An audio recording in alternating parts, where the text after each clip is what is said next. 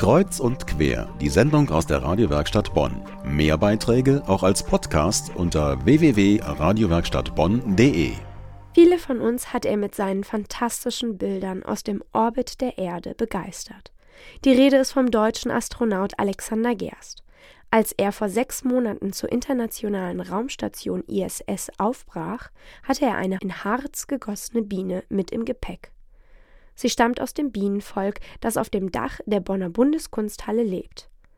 Gerst wollte sie am letzten Montag zu seiner Welcome Home Party in der Ausstellungshalle mitbringen. Denn dort wartet in der Ausstellung Outer Space ein rotes Samtkissen auf sie. Meine Kollegin Tanja Störtenbecker war am Montag in der Bundeskunsthalle mit dabei. So hört sich der Start einer Sojus-Rakete an. Wir befinden uns in der Ausstellung Outer Space der Bundeskunsthalle in Bonn. Begleitet von dem ohrenbetäubenden Geräusch der Triebwerke hebt auf einer Leinwand die Rakete ab. Umringt von einem großen Pulk Journalisten steht Alexander Gerst. Er trägt den typischen Blaumann eines Astronauten.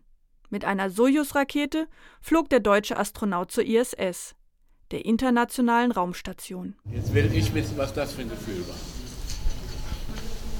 beeindruckendes Gefühl. Das ist tatsächlich so, dass man das von außen noch beeindruckender sieht. Und dann, wenn, äh, wenn man oben ist, in acht Minuten ist man ja im Weltraum, da ist es dann natürlich das großartigste Gefühl, wenn die dritte Stufe, die nochmal richtig äh, Druck gibt, schaltet ab und man äh, ist auf einmal schwerelos. Und das ist ein riesiges, äh, tolles Gefühl, wenn man plötzlich von 4G auf, auf 0 umschaltet und plötzlich alles vor einem schwebt. Während Alexander Gerst noch die Journalisten durch die Ausstellung führt, strömen seine Fans schon ins Foyer der Bundeskunsthalle.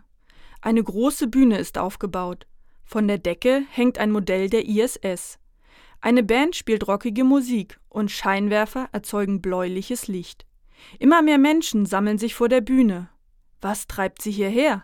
Was fasziniert Sie am Weltraum? Meine Kinder würden gerne Astronauten werden, die äh, interessiert, wie alles entstanden ist. Ich frage mich, wieso es nicht auf anderen Kometen Bäume gibt. Das frage ich mich auch, wieso nicht.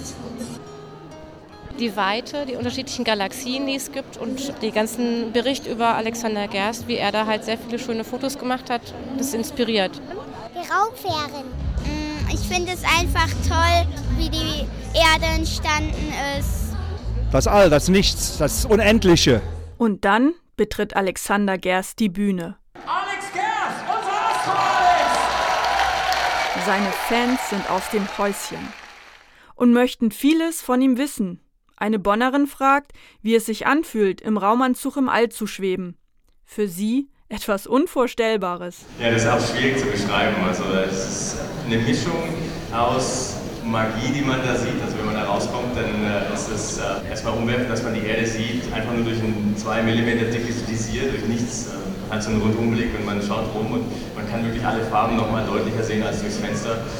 Und dann aber gleichzeitig hat man so einen Pragmatismus, weil man natürlich arbeiten muss und man weiß, man ist in einer gefährlichen Umgebung, das heißt, man muss den Raumanzug überwachen, man muss immer genau wissen, was zu tun ist, wenn was schief geht.